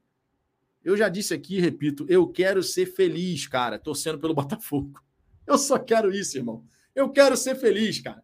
Eu quero ver o Botafogo jogar bem, jogar um futebol bacana, ganhar suas partidas. Se vai ser com Castro, se vai ser sem Castro, aí eu não sei, cara. Agora, se for para manter o Castro, texto, pelo amor de Deus, traz os, os reforços, porque aí não tem desculpa, meu irmão. Não tem mais desculpa. Falta isso, falta aquilo. Aí não vai faltar nada. Traz os caras diferentes aí. Wallace Correia, mas Botafogo entrar com três zagueiros contra a portuguesa é culpa do Castro, concordo. Nunca testar dupla de ataque Tiquinho Matheus de segundo atacante é culpa do Castro, concordo. Concordo plenamente. Concordo plenamente. O Castro tem as suas responsabilidades táticas a, a, escolha do time que entra em campo, a preparação dessa equipe, é o Castro e a comissão técnica. Ponto. Agora, a execução dentro do campo de jogo, a parte técnica, a parte tática, aí depende dos jogadores. A execução, a preparação, a escalação, a definição da estratégia para o time para aquele confronto, tudo isso é comissão técnica. Isso aí que você falou é verdade. Essa dele ter colocado três zagueiros contra a portuguesa Conceitualmente, eu entendo o que ele quis fazer. Conceitualmente, vou ter três zagueiros lá atrás, eu libero sete jogadores para poder realmente fazer aquele abafa. Conceitualmente, maravilhoso. Agora, na prática, irmão, na prática, ele repetiu o Felipe Tigrão contra a Aparecidense. E o resultado foi igual, inclusive. Perdemos lá, perdemos agora. Vocês lembram, né? Felipe Tigrão, que contra a Aparecidense decidiu entrar com três zagueiros. Vocês lembram disso, né? Jogo decisivo, não treinou, basicamente falando, o sistema e mudou o esquema tático no jogo eliminatório. Basicamente falando, aquele jogo contra a Portuguesa era tipo um jogo eliminatório, cara. Se ganhasse, avançava, tinha boa chance de avançar e avançaria no fim das contas. Se não ganhasse, estava fora. E foi isso que aconteceu. A gente conseguiu ver uma homenagem do Castro ao Felipe Tigrão no jogo contra a Portuguesa. Rafael Carmo, o trabalho do Castro tem muitos momentos turbulentos significativos já deve ser a terceira vez que temos uma sequência de quatro ou cinco jogos em que o time parece um catado. Foi o que eu falei, cara. Olha só. O retrato do Luiz Castro no, no Botafogo ele, ele, tem o seguinte retrato: gráfico de confiança. Começa a confiança aqui em cima. Apresentação do Luiz Castro, 25 de, de março de 2022. Pô, o português fala bem pra cacete, falou de futebol, falou disso, falou daquilo e tal, não sei o quê. Falou dos ídolos do Botafogo. Pô, Primeira coletiva do Castro, castrados total, meu irmão. Eu lembro daqui do chat. A primeira coletiva, dia da apresentação do Castro. Primeira vez ele falando como técnico do Botafogo. Porra, todo mundo adorou. Todo mundo adorou. Um ou outro é que pode, ah, não sei não. A maioria esmagadora adorou. Então vamos botar aqui 99,9% de confiança no trabalho do cara a partir da primeira coletiva. Aí veio o primeiro turno do brasileiro. Primeiro turno brasileiro, no meio do caminho, uma eliminação para o América. A eliminação daquele jeito, 5 a 0 no agregado. O que, que acontece? A confiança sai de 100 e ela desce aqui para uns 40%, 30%. Por que, que eu estou falando isso? Porque você tinha o grupo, fora Castro, fica Castro. Fora Castro, fica Castro. Foi o, o ápice, foi um momento de, assim, todo mundo só ficava falando isso. Fora Castro, fica Castro. Fora Castro, fica Castro. Era só isso. Então caiu pra caramba aqui. A galera que era fora Castro dava a impressão, talvez por estar tá muito insatisfeita, de ser maior naquela ocasião. Então, despenca a confiança no trabalho do técnico. Aí vem o segundo turno, a confiança cresce. Vem o começo dessa temporada, a confiança sobe mais um pouquinho. Pô, o time encaixou, a defesa funciona e tal. Aí agora vem essa sequência, a confiança despenca. Só que dessa vez despencou num grau que nem lá na época do Fora Castro Fica Castro despencou. Nem naquela época chegou nesse ponto. Porque agora a esmagadora maioria não confia mais no trabalho do Castro. A esmagadora maioria. Acredita que, meu irmão, tem que sair, não tem jeito, tá na hora. A maioria. Naquela época do Fora Castro Fica Castro, se eu não me engano, foi por volta ali de maio. O ápice foi em maio de 2022, se eu não me engano. Porque logo em. Logo em. Na verdade, foi maio, junho. Porque em julho, agosto teve a janela, uma parada dessa. A janela do segundo turno. Meu irmão, ali estava dividido ainda, 40 60, 30 70, agora é 15 85, 10 90. A maioria das pessoas perdeu confiança total no trabalho do Castro. A maioria esmagadora. É só você chegar e ver, pô, como é que a galera tá reagindo. Conversa tete a tete com o Botafoguense. Tá todo mundo bolado, mano. Tá todo mundo bolado. Raras são as pessoas que estão, não, tranquilo. Tranquilo nada, não. Tá ruim. Pra cacete. Diego Schwenk, é inadmissível o Botafogo com um elenco de 13 milhões de folha salarial perder ou empatar com um time de Série D. Isso não existe. Existir, existe, cara. Vou te falar. Se o Botafogo tivesse, se o Botafogo tivesse contra Sergipe, Resende e Portuguesa. Sergipe, Resende e Portuguesa. Só, só um detalhe aqui. O Resende Resende está sem divisão, né? Resende. Agora, tô, o, a portuguesa está na Série D. O Sergipe está na Série D. E o Resende? Resende Futebol. O Resende tem divisão? Não. O Resende só joga o Carioca. que pariu, meu irmão. Então, beleza, ó. Sergipe, Série D. Resende, só o estadual. Portuguesa, Série D. Se o Botafogo tivesse jogado pra cacete contra essas equipes, mas assim, meu irmão, criou uma profusão de chances, mas não ganhou nenhum dos três. Chegou na cara do goleiro, o goleiro tapando tudo, bola na trave, bola que passa perto, mas a bola não entra. A gente não ia estar tá descendo o malho no trabalho do Castro, apesar dos resultados não terem acontecido. Apesar dos resultados não terem acontecido a gente não iria estar tá falando do trabalho do Castro, porque a gente já está falando, pô, cara, o trabalho do Castro, ele está crescendo. Só que não é esse o caso. Não é esse o caso. Não é que o Botafogo jogou muito contra o Sergipe, contra o Resende e contra a Portuguesa. Pelo contrário. Foram partidas horrorosas, onde o Botafogo foi dominado pelo Sergipe, foi engolido, na verdade, né? Contra o Sergipe, a gente foi engolido. Contra o Resende, um primeiro tempo horroroso, num grau absurdo, e a gente só não sai atrás por causa de milagre do PR. E contra a Portuguesa, a Portuguesa foi muito melhor que o Botafogo. A maior parte do jogo, na minha opinião, a Portuguesa foi melhor. segundo tempo, até o Botafogo consegue construir mais, porque volta a utilizar o sistema de jogo que os jogadores estão habituados. Então, meu irmão, é surreal, é difícil. Gabriel De Bob, obrigado aqui pelo superchat. Quem quiser ter prioridade de leitura nas suas mensagens, mande seu superchat, vem para a tela. E eu agradeço, Gabriel, tamo junto. Por mais que a liga seja fraca, o Aldo Rail era um trator com uma ideia clara de jogo, sufocando os rivais. Tô estranhando muito não ver isso no Botafogo. Cara, vou te falar, Gabriel. Quando a gente viu aquele, aqueles jogos do Aldo Rail, que a gente estava acompanhando, pô, o Castro que vai comandar o Botafogo e tal. O setor visitante chegou até a fazer narração dos jogos, né? Do, do Aldo Rail e tudo mais. Acho que todo mundo ficou impressionado, cara. Falando, pô, cara, esse estilo de jogo aqui do, do Aldo Rail, de toque de bola e roda para cá e tal, e entra na área do adversário. Pô, bacana demais, cara. Todo mundo queria ver aquilo no Botafogo, cara. Por isso que eu tô falando. Todo mundo queria ver o Botafogo Way dando certo. Nenhum botafoguense é contra a ideia de um Botafogo Way, porque você seria contra um jeito de jogar que enche os olhos. Sabe? É bacana você imaginar que o Botafogo pode um dia chegar e jogar com toque de bola e movimentação e bota o adversário na roda e entra com facilidade na defesa do adversário, consegue criar os espaços e as situações de gol. Pô, nenhum torcedor vai ficar triste por conta disso, né? Nenhum torcedor vai ficar triste por conta disso. Só que, cara, não tá funcionando, irmão. Não tá funcionando. Não tá funcionando. Esse que é o grande da questão. E aí a gente fica nessa. Para funcionar, precisa de quê? Precisa de melhores jogadores. O Textor vai dar esses melhores jogadores para o Castro? O Textor vai, de fato, fazer o um investimento para trazer os tais pontas que são diferentes, que vão chegar para assumir a titularidade e falar assim: Pô, meu irmão, agora sim. Agora não tem mais nenhuma desculpa. Sabe, sabe? É nesse nível que eu tô falando. Vai acontecer isso? Eu não sei. Eu não sei se vai acontecer desse jeito. Toguro, Dorival vai identificar logo as carências do time e vai pedir ao texto dos reforços. Ele pegou um elenco muito qualificado, já tem a experiência. Leão Xavier, Vitão, já comentou sobre o nosso voyeur das matas do Lunier? Cara, li uma mensagem aqui sobre isso. Irmão, sobre isso aí eu só observo, Leandro. que doideira, meu irmão. Que doideira, cara.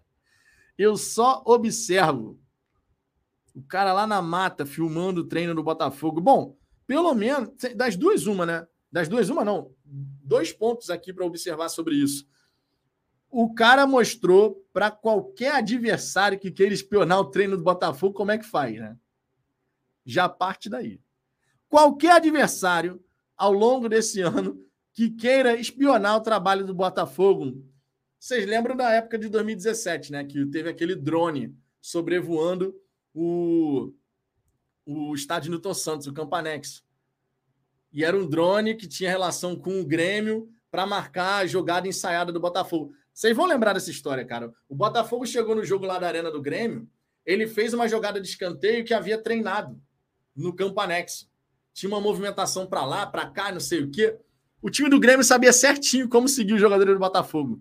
Certinho, irmão.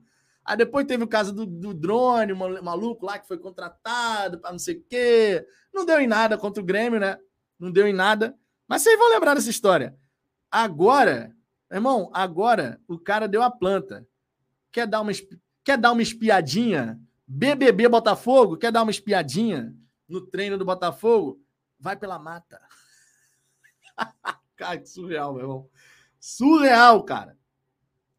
Pô, essa daí foi demais, cara. É, deixa eu ver aqui outras mensagens. O Jefferson Lustal, Pardal Português. É, tá justo aqui, as críticas são justas, não tem que falar, não. Guilherme Correia, o português que recebe um milhão e meio por mês e tem uma estrutura e elenco melhores, com o salário em dia, consegue ter um super aproveitamento de 48%, pior que o chamusca. Aí, aí justifica aqui quando vocês fazem a, a mistura dos nomes, tá vendo? Chamus Castro. Cara, o Castro vai ter que mostrar muito mais.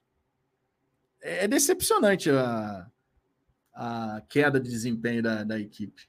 É decepcionante.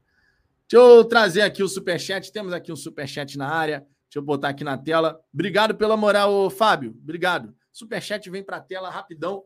O aporte é de 40 milhões, o dinheiro do Jefinho caiu, sabe algo?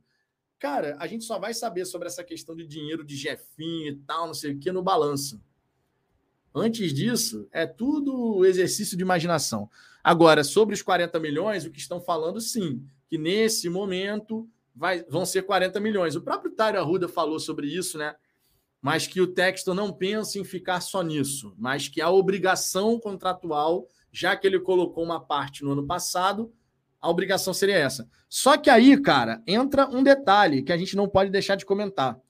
Na live do Fogão Net, inclusive em nota oficial publicada pelo Botafogo, foi meio que alardeado.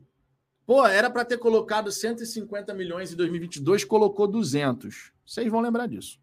Foi meio que alardeado isso, né? Para poder divulgar. Bacana, colocou mais dinheiro. Mas se colocar só 40 nesse ano, não é bem assim, não, tá? Se colocar 40 esse ano, só que eu digo é entre aspas, né? Porque aí ele vai estar dentro do previsto em contrato. Ah, ele tem que colocar 250 milhões em dois anos. Então é isso que vai estar sendo colocado, cara.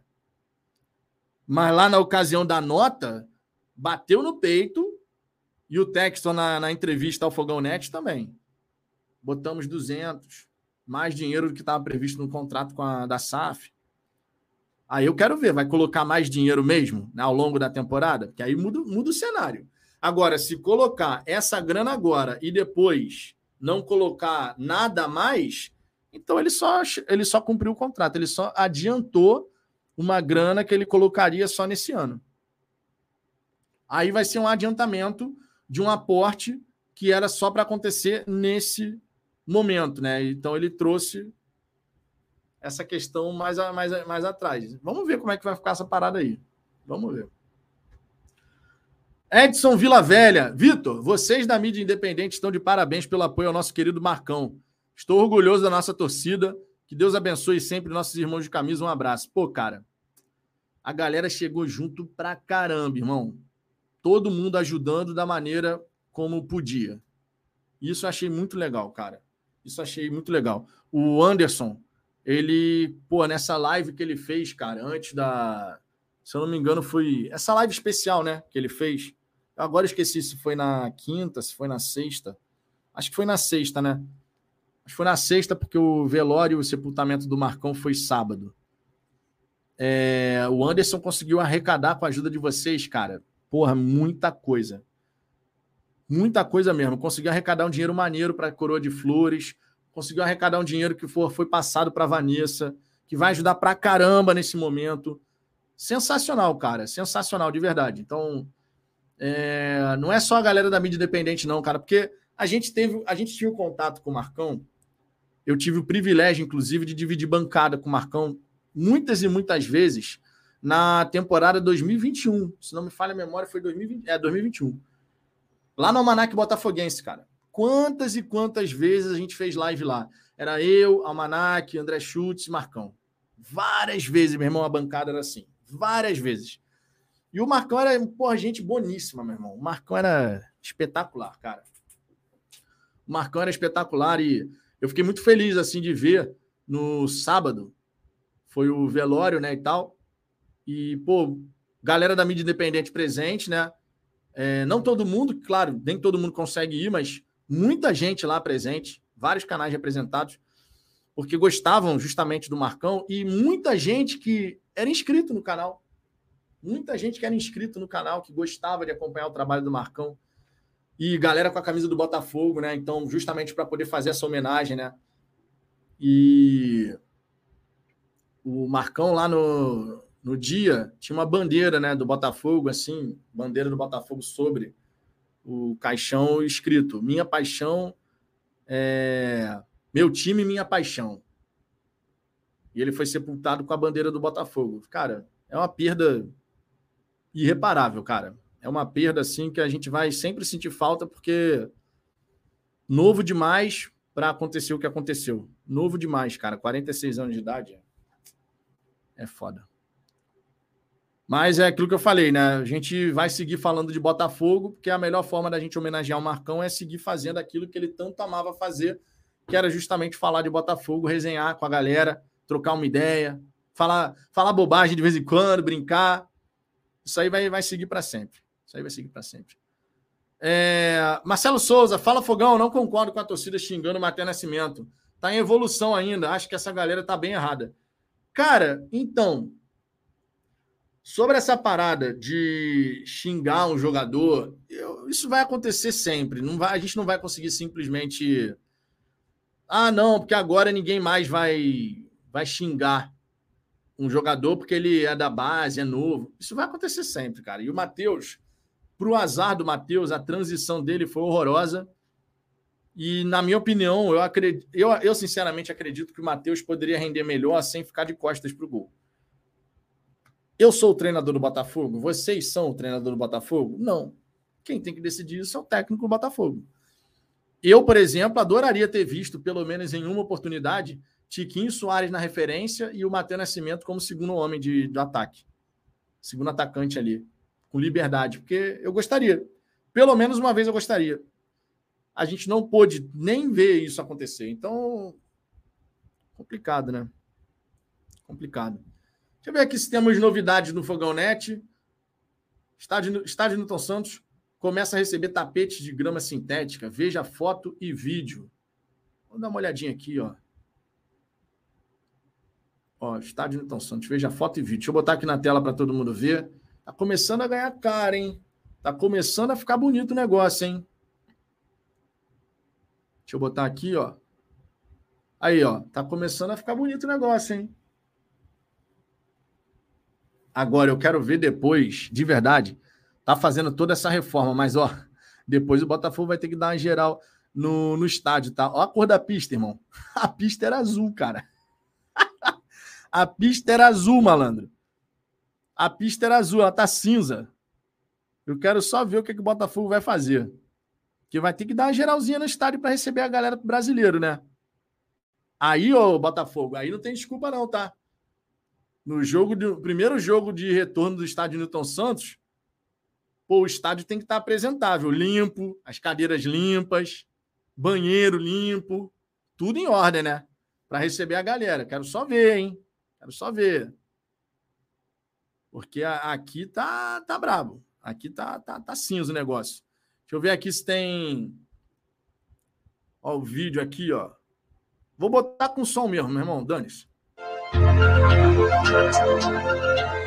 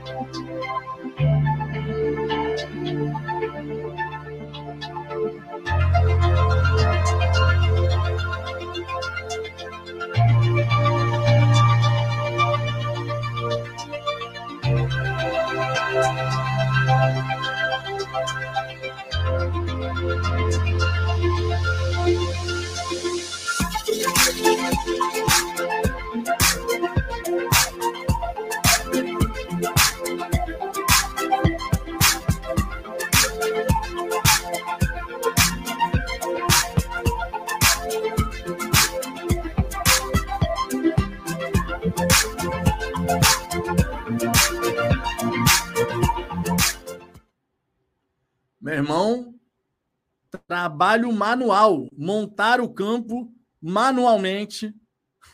Cara, dá trabalho, hein, malandro? Dá trabalho, hein? Dá trabalho, hein? Tem que montar o campo manualmente, cara. Vai colocando lá os rolos de, de grama, é manual a parada. Bota cola, vai descendo aqui de pouquinho em pouquinho. É, rapaz, trabalho bacana, maneiro. Eu acho legal, cara, o Botafogo ficar mostrando esse, essa evolução assim em relação a essa parte. Eu não sei vocês, mas eu acho sempre muito bacana quando o Botafogo faz esse tipo de conteúdo. Que é um conteúdo que coloca a gente, né, cara, no, no dia a dia, assim, da, da parada. Você acaba fazendo, você se sente fazendo parte mesmo ali daquele processo de construção e tal, não sei o quê. Super maneiro. Eu, pelo menos, gosto, né, quando o Botafogo faz isso. Ferge muda horário de Botafogo e Portuguesa pelas semifinais da Taça Rio. Federação de Futebol do Rio de Janeiro mudou o horário de Botafogo e Portuguesa. Portuguesa e Botafogo, no caso, né? Que ocorre no próximo sábado, dia 18. A partida será agora às 18 horas e não mais às 16. A mudança foi para atender uma solicitação da Polícia Militar, segundo informa a federação. É, no mesmo dia, às 16 horas, o Fluminense recebe volta redonda no Maracanã pelas semifinais do estadual. Volta Redonda, que, meu irmão, vocês viram? Vocês viram? Volta Redonda aí ontem? É, malandro. Que isso, hein? Que isso? O Volta Redonda, rapaz, tá com um time redondinho. Se é que me permite esse trocadilho horroroso. Volta Redonda está com um time redondinho. Pô, mas o, o, o Volta Redonda mandando bem demais, cara. Mandando bem demais. Ganhou o Fluminense na fase de, da Taça Guanabara e ganhou o Fluminense de novo ontem. E teve um pênalti não marcado por Volta Redonda, hein? Teve um pênalti não marcado para Volta Redonda, diga-se de passagem. O Jefferson Lustal meter a mão no Voltaço. É, teve um pênalti não marcado, né? Teve um pênalti não marcado. Pelo menos no, no meu ponto de vista, foi, foi pênalti. Ali seria, poderia ser o 3 a 0 ali. Marcelo Souza, fala Fogão, uma última indagação. Fizeram uma reportagem na Inglaterra dizendo que o gramado sintético causa câncer. O que você diz sobre isso? Cara, eu não vi essa reportagem, não, irmão. Rapaz, deixa eu ver aqui. Gramado sintético, câncer. Ó. Rapaz, que, que doideira, hein? A reportagem é do The Guardian, que é um, um jornal famoso lá na Inglaterra. Jornal famoso. Vamos trazer aqui a informação. Vamos trazer aqui o The Guardian. Aqui, ó. Eu não tinha visto essa reportagem, não.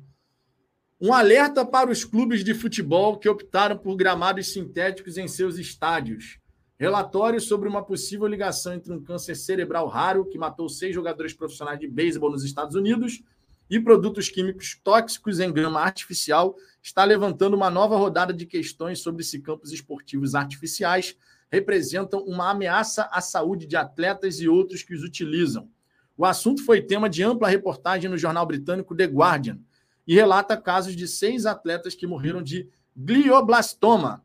Esses esportistas, coincidentemente, jogaram a maior parte de suas carreiras no Philadelphia Phillies, time que por décadas competiu em grama artificial no Veterans Stadium, informação, informou o jornal Philadelphia Inquirer. Pneus reciclados, toda a grama artificial, diz o The Guardian, é feita com compostos tóxicos de PFAS. E alguns tipos ainda são produzidos com pneus reciclados que podem conter metais pesados, benzeno, compostos orgânicos voláteis e outros carcinógenos. E um número crescente de municípios e estados dos Estados Unidos os proibiu ou propôs bani-los. As mortes dos jogadores do Phillies são mais uma evidência de que os reguladores precisam proibir campos sintéticos, disse Kyla Bennett, uma ex-cientista da Agência de Proteção Ambiental, agora com a organização sem fins lucrativos Public Employees for Environmental Responsibility. Há um grande número de pessoas diagnosticadas com esse câncer raro e parece estranho então isso deve ser uma bandeira vermelha.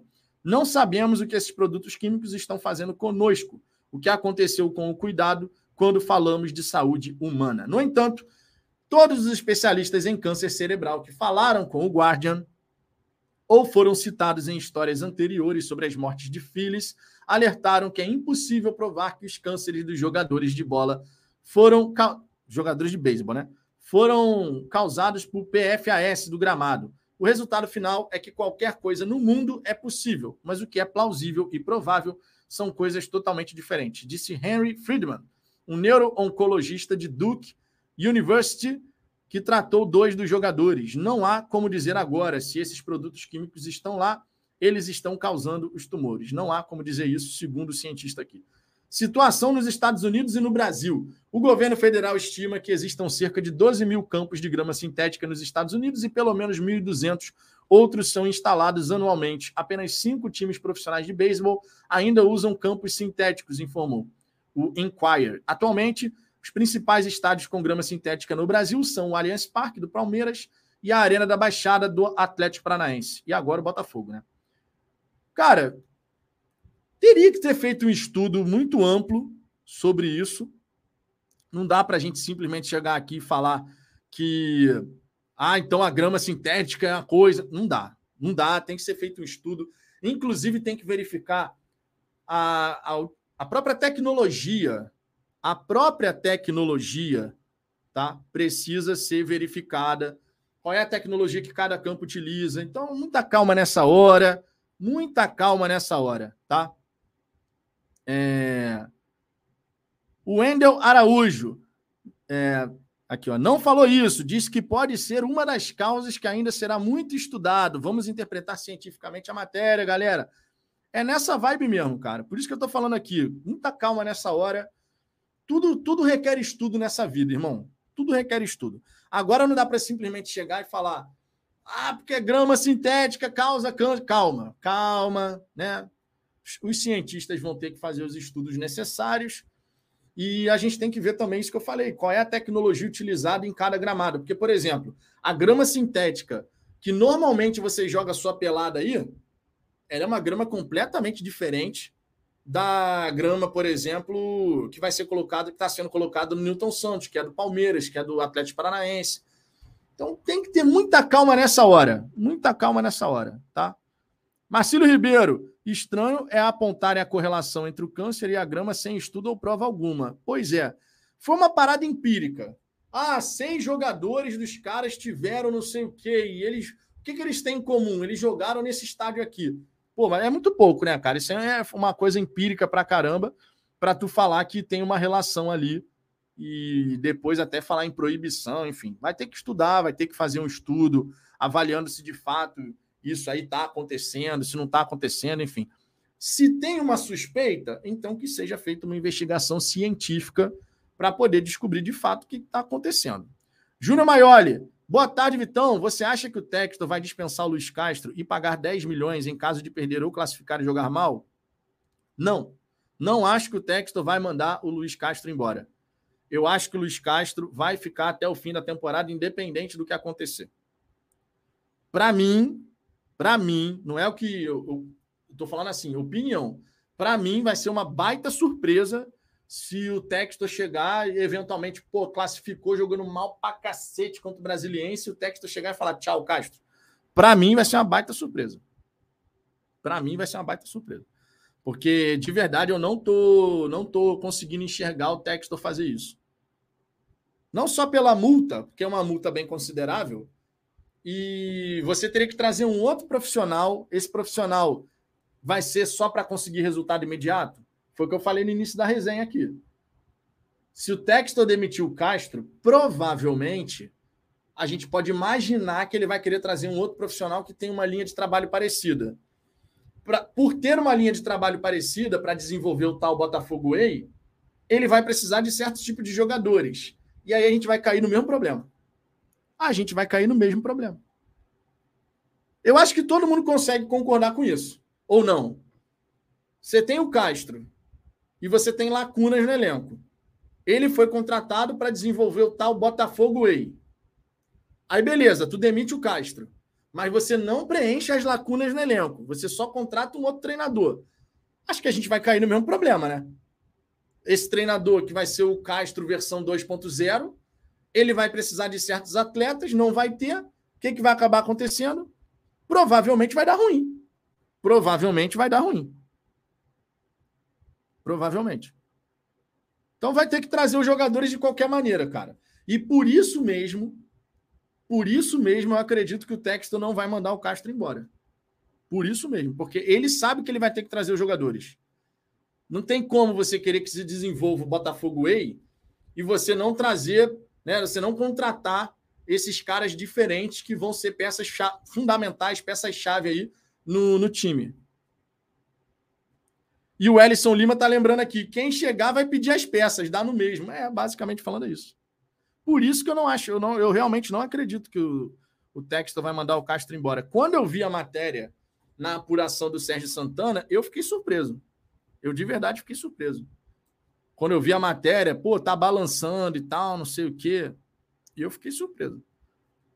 Anquises Muniz, Vitão, acho que pelo, ca... pelo caos que está, o retorno financeiro do Fogão, o Texto falou para jogar para ganhar e esquecer isso de Botafogo Way. Aí eu não posso afirmar nem que sim, nem que não. Eu não posso chegar aqui e falar que, ah, não, o texto. O texto... Peraí que eu aqui no fio. Voltou? Voltou, né? É... O Textor agora abriu mão do Botafogo. Eu não posso afirmar isso, porque ele teria que falar isso, né? Não vamos mais perseguir a ideia de Botafogo Way. Agora a gente está querendo só vencer mesmo e é isso aí. Botafoguense de Balneário Camboriú. Vitão, me conta aí como você consegue fazer obras sem sujeira. E se você não sabe, o estádio também estão mexendo.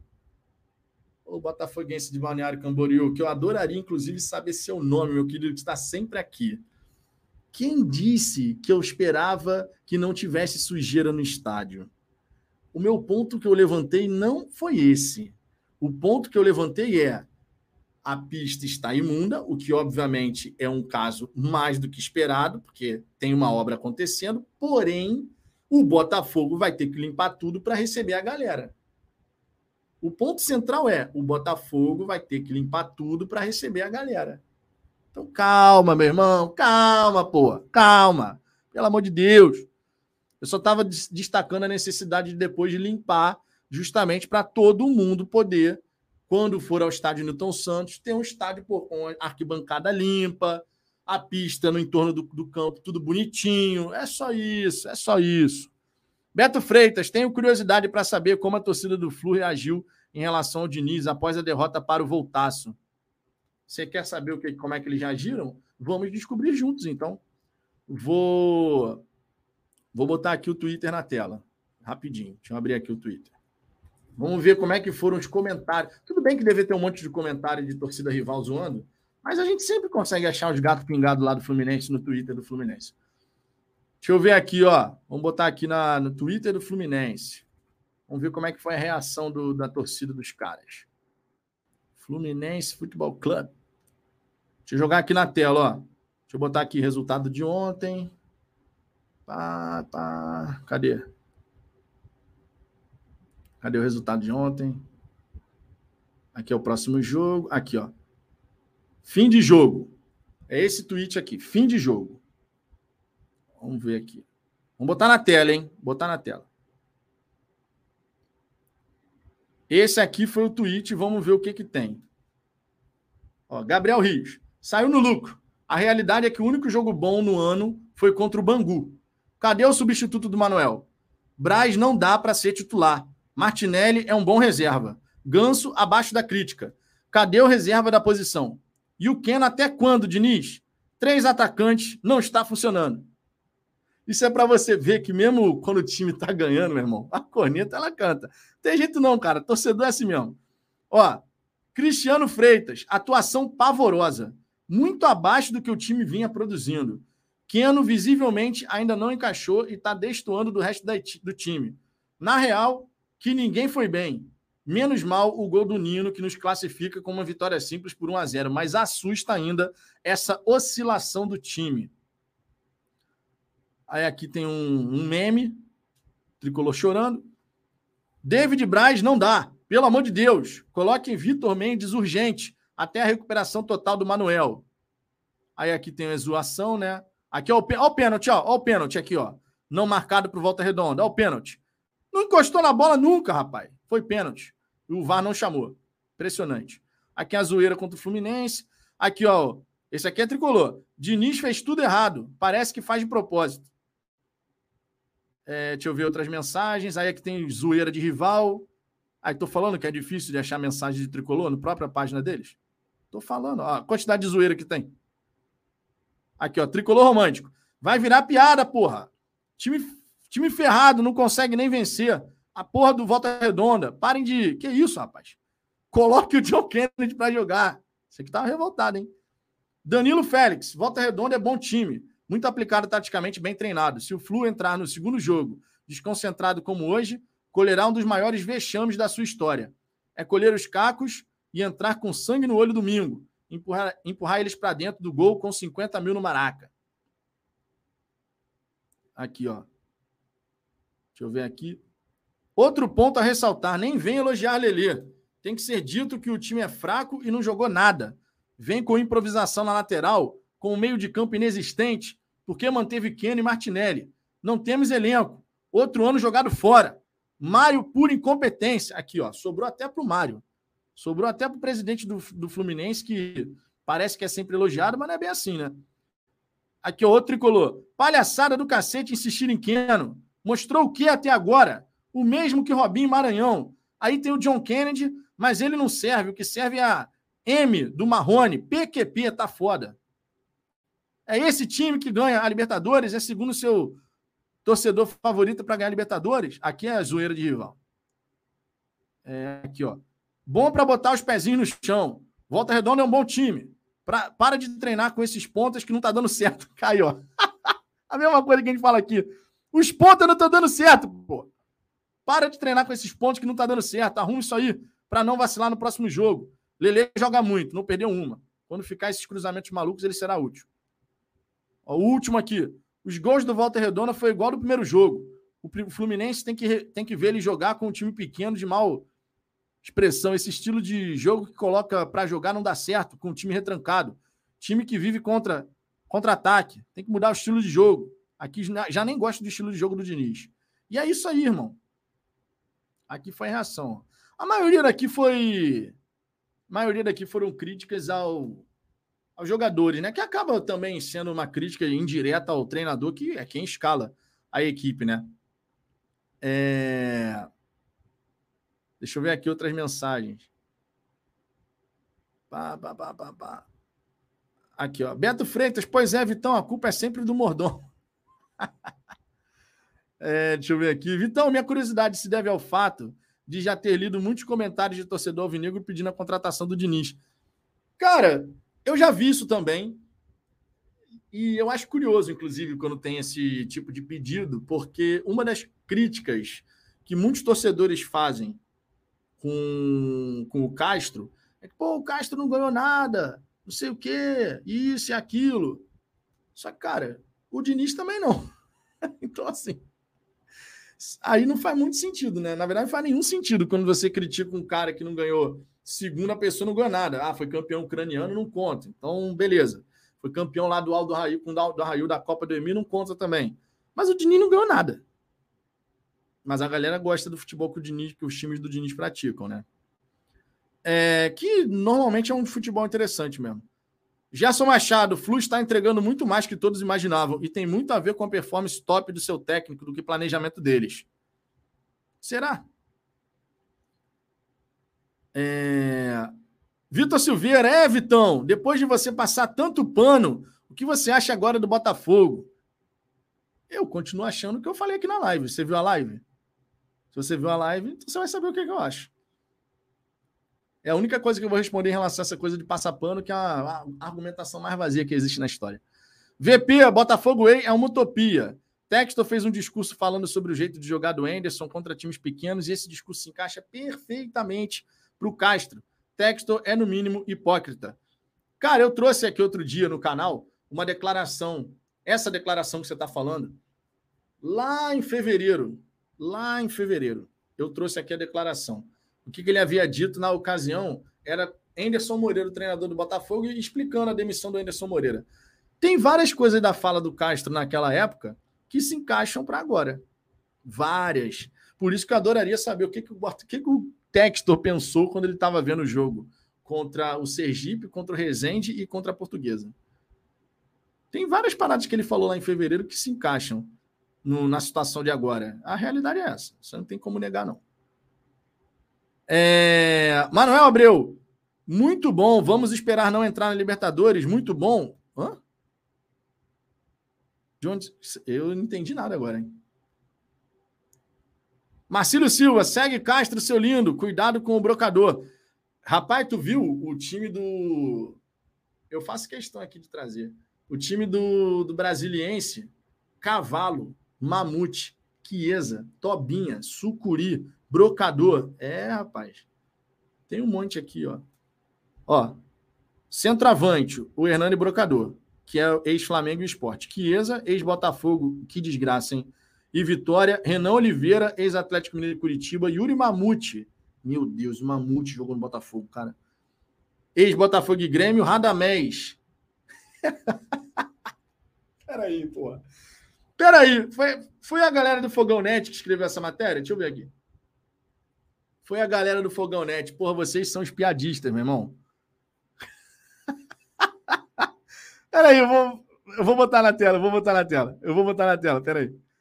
Que isso, cara? Essa daí foi uma sacanagem, meu irmão. Aqui. Raiz, como se diz na gíria. O elenco do Jacaré tem jogadores conhecidos no cenário nacional, como Hernani Brocador, ex-Flamengo e Esporte, Chiesa, ex-Botafogo e Vitória, Renan Oliveira, ex-Atlético Mineiro e Curitiba, Yuri Mamute, ex-Botafogo e Grêmio, Radamés, ex de Viviane Araújo. tá de sacanagem, irmão. o Radamés que jogou no Fluminense, né? ah, meu irmão, na moral, essa daqui foi uma zoeira, hein? Essa daqui, meu irmão, que que é isso, cara? Eu queria saber quem foi o autor desse artigo aqui. Só tá escrito Redação Fogão Net. Pô, essa daqui, essa daqui me pegou, meu irmão. Essa daqui me pegou. Cara, ainda tem Tobinha e o Sucuri. Sem falar no Railon, Goducho e Zotti. Meu irmão, os, car os caras têm vários jogadores para dar calafrio em Botafoguense. A gente já tomou gol de cada jogador que tinha uns nomes diferentes, meu irmão. O Vinícius Camargo aqui, o, a Viviane Araújo é muito mais relevante que o Fluminense. Mas foi de sacanagem isso, logicamente, pô. Ex da Viviane Araújo. Pô, essa daí foi foda, meu irmão. Essa daí foi foda. Meu irmão, olha só. Uma hora e 41 de resenha. Uma hora e 41 de resenha. Eu queria agradecer imensamente a presença de cada um de vocês aqui nessa hora do almoço. A gente está se divertindo. Pô, essa, essa risada aqui foi uma risada gostosa, meu irmão. Só que eu tenho um compromisso aqui de trabalho, tenho que fazer uma ligação importante aqui e eu vou precisar encerrar essa nossa resenha. Eu devo trazer um vídeo mais tarde aqui no canal, tá? Então fiquem ligados aí. Lembrando sempre que essa resenha aqui vai ficar disponível depois lá no Spotify, Google Podcast e Apple Podcast, tá? Muito obrigado aí pela moral, pela audiência de vocês. Se inscrevam aqui no Fala Fogão, tamo junto. Amanhã tem mais, tem rodada dupla, inclusive, né? Sempre lembrando, terça-feira, hora do almoço e às 22 horas tem live aqui no canal. E fiquem ligados aí nos vídeos que eu vou publicando aqui no Fala Fogão. Fechou? Um grande abraço para todo mundo. Beijo no coração de cada um de vocês. Fui!